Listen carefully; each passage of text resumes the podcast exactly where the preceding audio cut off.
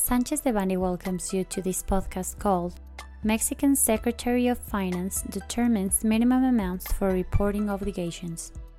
We remind you that this material is only informative and cannot be considered legal advice. For more information, please contact our lawyers directly.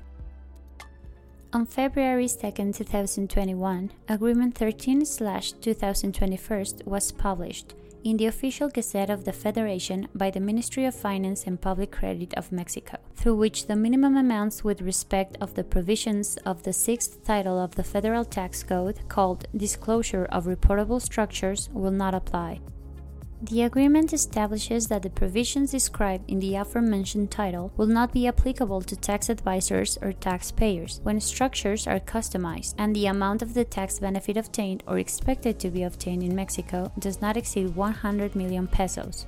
When there is more than one reportable structure involving or expected to involve the same taxpayer, implemented or intended to be implemented in at least one fiscal year in common, in the case of customized structures, the combined amount of the benefit obtained or expected to be obtained in Mexico through all of said reportable structures must be considered to calculate the total amount.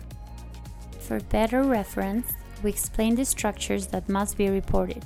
Customized structures of Section 2 to 14 of Article 199 of the Tax Code that carries a tax benefit higher than 100 million pesos. General structures customized structures that avoid foreign authorities exchanging fiscal or financial information with Mexican tax authorities in terms of Section 1 of Article 199 of the Tax Code. Our tax practice team has conducted a constitutional analysis of the human rights that could be affected by both the title Disclosure of Reportable Structures and the agreement referred to above. We are at your disposal to expand on our comments and discuss the appropriate means of defense.